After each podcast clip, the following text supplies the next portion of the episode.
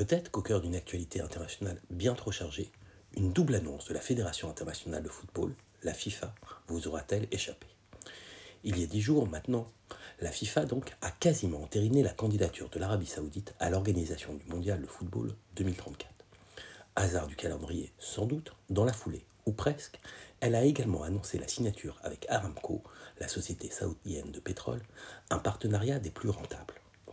Pour pouvoir affirmer avec plus de 10 ans d'avance que l'Arabie saoudite organiserait le tournoi mondial, la FIFA a manœuvré comme elle sait si bien le faire quand des intérêts financiers sont en jeu.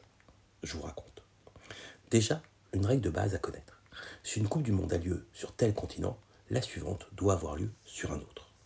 En 2026, c'est calé depuis longtemps, le tournoi aura lieu au Canada, au Mexique et surtout aux États-Unis. En 2030, la FIFA a annoncé que son mondial aurait lieu au Maroc, en Espagne et au Portugal, mais que, dans la mesure où il s'agit du centenaire de la compétition, certains matchs auront lieu en Amérique du Sud, là où se déroulèrent les premières confrontations internationales. Oui, à la FIFA, le bilan, carbone, on s'en, le bilan carbone, on s'en moque pour être poli.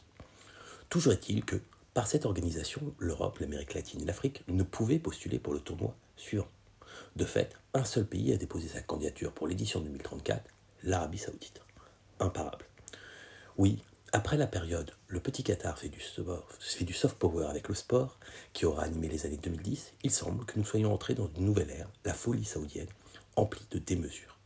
Déjà cet été, le marché des transferts en football avait été animé par des offres pour rejoindre un championnat classé au seul 30e rang mondial, avec certains joueurs internationaux succombant au contrat à plusieurs zéros.